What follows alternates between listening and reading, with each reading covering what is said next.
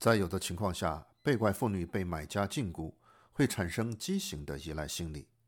中国妇权的负责人张晶说：“当时他们的团队就评估本文提到的邓露荣可能有斯德哥尔摩症，离不开那个家庭。长期被虐待的人，当他们已经成了习惯，成了日常生活的一部分的时候呢，他们就呃没有这种意识，说是哦这是虐待。”他们就认为这是天经地义了，然后你给他一点点好处，哪天给他一件衣服穿，给他一点吃好吃的，他就感恩在德的。也有一些人会自始至终坚决的反抗。我呀，我鸟都不会朝这个方向。二零零七年以真实人物为原型拍摄的反映被拐妇女命运的电影《盲山》，主人公白雪梅是一个女大学生，被拐卖到山区。多年后，当她的父亲和警察找到她。并试图解救她时，却受到村民的阻挠。白雪梅情急之中，一刀砍向了所谓的丈夫。这样的艺术人物在现实中并不难找到更多相似的案例。还有一些被拐妇女在被解救后，却选择回到收买家庭。姚晨和张晶共同提到，2009年他们在福建解救的贵州女子肖光艳，七岁就被拐卖变成童养媳的肖光艳。在二十五年后寻亲，终于找到了原生家庭，但之后还是回到了福建的夫家。类似的案例在福建还有好几起。张晶解释说：“因为他们觉得他们就在这里长大了，还是好了，嗯，反正哪里都会受苦的。嗯，这这个他们也有对对我们好的时候。”在种种被揭露的拐卖妇女的案件中，乡村往往呈现出麻木冷漠的面目。一根长长的锁链套着江苏徐州铁链女的脖子那么多年，一个硕大的铁笼关着陕西嘉县铁笼女那么多年，周围的村民似乎都不闻不问，村民有时甚至是帮凶。这样的村庄似乎没有法治，警察也不执法。面对这些被拐妇女的哀告和求助，国家公权力竟然完全缺位。清华大学社会学教授郭玉华在二月初就此发表文章，重提他2007年分析山西黑砖窑卢工事件时的一个论断：被权力和治理放任和抛弃的社会底层，其生态将迅速恶化。中国一位曾参与过打击拐卖行动的资深警员匿名向本台分析说，在铁链女事件中，当地的公安机关存在严重的失职。受访者不愿用自己的声音，我请同事代读。首先，当地警方足以能够发现这种事儿。公安部搞的包村制度，每个村都有包村的警察，每个乡都有派出所，普通约一个乡管十几个、二十个村，多的也就三十个村，那怎么能发现不了呢？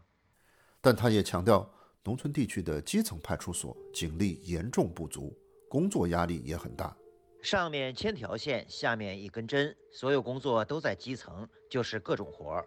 上面说不让基层警力参与非警务活动，但实际上基层公安机关太多的非警务活动了。这几年的上访稳控等等压力太大。这位警员进一步分析说，重要的是打击拐卖并没有被纳入警员的考核体系。打拐不考核呀，上面重点考核的内容中没有打击拐卖这一项。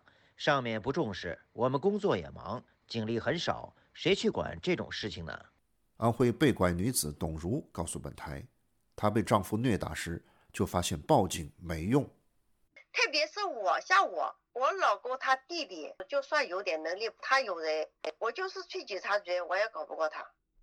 这边的政府你不了解，没用的，没有用的，警察局也没有用的。他也不讲道理的，他不会吓着你一个外地人的。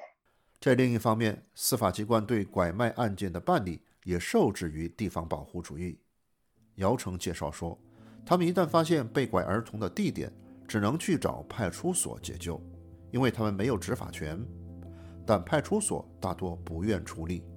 我们到村子里去解救孩子，很危险，经常被打出来。因为他们买了一个孩子也花了钱，你把他孩子弄走，他要跟你拼命的，所以这个解救方面呢，只能靠政府。但是政府绝大部分的时候他有地方保护主义。但这些本该看顾社会底层的公权力，似乎并不仅仅是抛弃了底层的人们。姚晨和张晶在多年解救被拐妇女儿童的过程中发现，地方政府各部门不但不打击拐卖，也不支持解救受害者的行动，有时甚至阻挠对受害人的救助。中国妇权的团队有时要到各地方去宣传救助被拐人士的行动，但经常受到当地政府的骚扰和打压。张晶回忆说：“通常他们就是不准你做。”你离开，这里不能放这些东西，不离开就把你的 banner 给撕掉，就是横幅了。如果你要是反抗，或者是你要是跟他争辩的话，他就把那些失踪儿童的家长呢，通通的全部就就就弄到派出所去了。不仅如此，从二零一二年开始，中国妇权由于资金来自国外，被中国政府认为是西方反华势力。该组织在中国的一些团队负责人先后被抓捕判刑。他们救助被拐妇女和儿童的行动被迫转到网上，大大削弱了在地行动。对于政府不愿甚至打压被拐受害者的救助，张晶分析说：“从1980年代中期以后，人口拐卖已经形成了规模效应，不少政府工作人员都成为了拐卖利益链的一环。利益链在在一环一环的紧扣的，在这个利益链上的有什么呢？有公安。”那有医生、民政部门、计生办，呃，也有呃街道办事处的工作人员，还有乡政府、呃村政府的啊那些小官。他说，这些利益链上的政府工作人员为被拐受害人提供假的出生证明、上户口，甚至是上学的安排，每个环节都在扣钱，最后发展成为像连锁店一样，每个环节都已经标准化。环环都是已经准备好的，已经做好的，你拿去就好了，你交钱就行了。本台记者向前述那位警员求证是否存在这样的利益链，他回避了这个问题。在政府公权力对被拐妇女和儿童的救助上麻木不仁的同时，问题的另一面是，乡村自身为什么能够容忍以被拐妇女为对象的强迫婚姻？一位居住在华东某省的村民。匿名向本台分析说，在铁内女事件中，作为铁内女的丈夫董某明也是受害者。他说什么受害者？他是我们这个国家愚昧、落后、麻木的受害者。这位村民说，乡村对于被拐妇女现象的容忍，体现出的是文明的退化。一九四九年前，中国有个文化叫乡绅文化，那个时候每个农村里面。他们有钱的人，他孩子去读书了，他出来就是个先生，有钱有文化是先生，先生在治理中国这个基层，他们恪守着中国的伦理道德的。他认为这种乡绅文化在一九四九年以后就消灭了，给乡村治理带来了一些问题。所以我们现在乡村治理是靠什么村委会、什么村支部这些东西，这是党的政府机构在这个治理。那这个东西你就到不到老百姓心里的。出生于湖南的人口学家易富贤观点与之相似，他看重的是与向上文化关系紧密的宗族文化。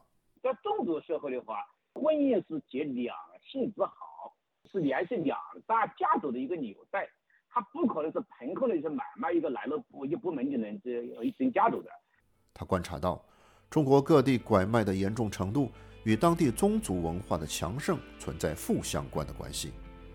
他说：“事实上，目前人口拐卖比较严重的地方，像山东、河南这些省，他们的宗族势力是比较弱的；但家族势力比较强的，像广东、广西和湖南这些地方，人口拐卖就比较少。”以上是系列报道妇女拐卖专题的终集，下一次我们将播出系列报道的下集。